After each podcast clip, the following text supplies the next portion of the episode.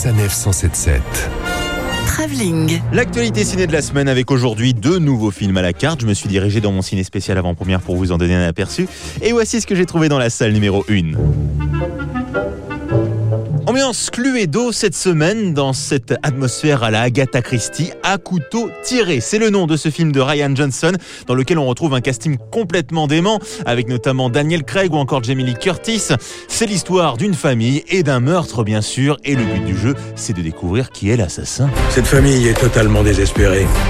Lorsque les gens sont désespérés, ils sortent les couteaux. Alors Christopher Plummer dans le film c'est celui qui se fait assassiner, c'est forcément l'homme très très riche, le grand-père, le père pour certains, qui attise la jalousie, et Daniel Craig va mener son enquête à la manière d'un Hercule Poirot. Si vous savez quelque chose, dites-le.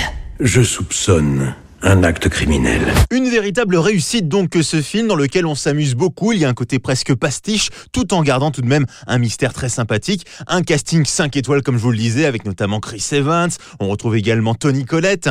Et puis bien sûr cerise sur le gâteau, Daniel Craig ça je vous l'ai déjà dit mais aussi Anna de Armas, à savoir les deux personnages principaux du prochain James Bond, ce qui nous donne un petit avant-goût.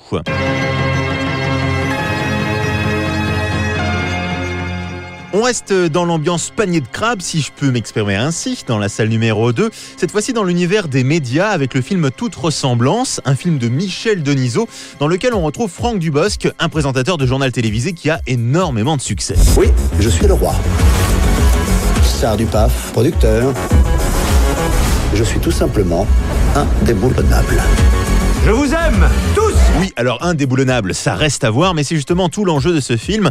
C'est vrai qu'il se prend un petit peu pour le roi du monde, il fait d'énormes audiences, et c'est pas du goût du patron de la chaîne qui euh, décide d'aller au conflit. Les audiences de votre JT ne vous protégeront pas indéfiniment. Vous ne m'impressionnez pas, Saint-Guérin. Ça viendra. Bienvenue dans l'univers des jeux de pouvoir. Ce qui me fait penser que c'est déjà l'heure de la rumeur de la semaine. La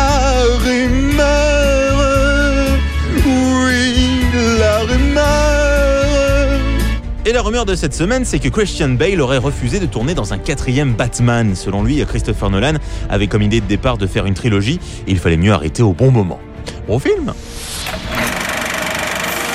Retrouvez toutes les chroniques de Sanef 177 sur sanef177.fr.